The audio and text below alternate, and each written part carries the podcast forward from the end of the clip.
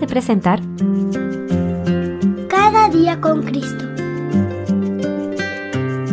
Un programa dirigido a los más pequeños de la familia de Dios y un espacio para meditar en la Biblia y aprender más sobre nuestro Señor Jesús. Este podcast es una iniciativa de granosdevida.cl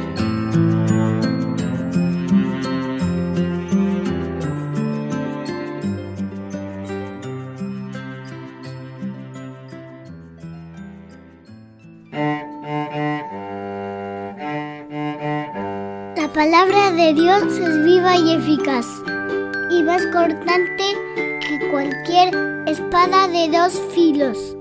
Penetra hasta la división del alma y del espíritu.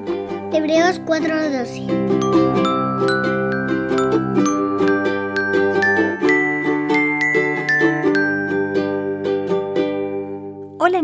Muy buenos días. Bienvenidos una vez más a meditar con nosotros en este podcast que se llama Cada día con Cristo.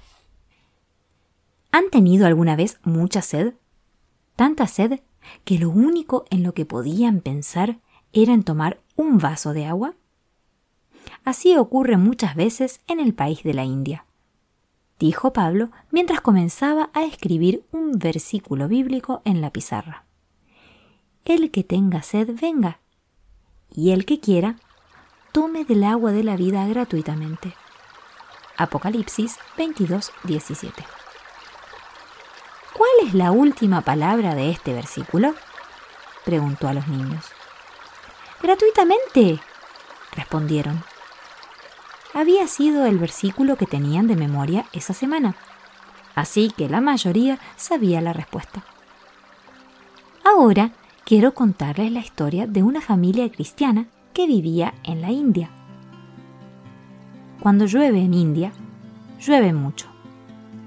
Pero cuando llega la temporada seca, es muy seco. Incluso algunos de los pozos profundos se secan y las personas tienen que buscar agua. Cuando la encuentran, pueden tener que llevarla de vuelta a sus casas por un largo camino. Esta familia cristiana estaba muy feliz de que el Señor los hubiera salvado de sus pecados y querían compartir esa buena noticia con otros para que también pudieran ser salvos y saber que estaban en camino al cielo. Sin embargo, el dueño de la casa en la que vivían adoraba a otros dioses y no quería escuchar acerca del Señor Jesús. Así que les pidió que se fueran. Tienen que salir de mi casa, dijo el propietario. Mi Dios es tan bueno como su Dios, y no quiero escuchar más acerca de Jesús. Así que el padre y su familia se fueron e intentaron encontrar otro lugar para vivir, pero nadie les alquilaba una casa. Entonces, decidieron vivir en una habitación donde se reunían con otros cristianos para adorar al Señor Jesús. Esta habitación tenía un techo sostenido por postes, pero no tenía paredes. El cristiano decidió construir una pequeña casa junto a esta sala de reuniones y cavó un pozo muy profundo. Luego llegó la temporada seca.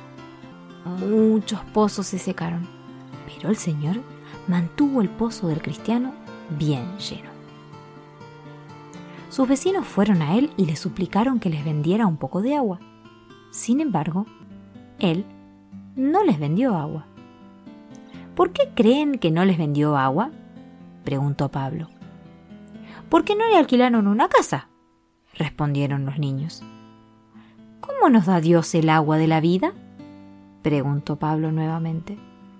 Gratuitamente, respondió uno de los niños. Exacto.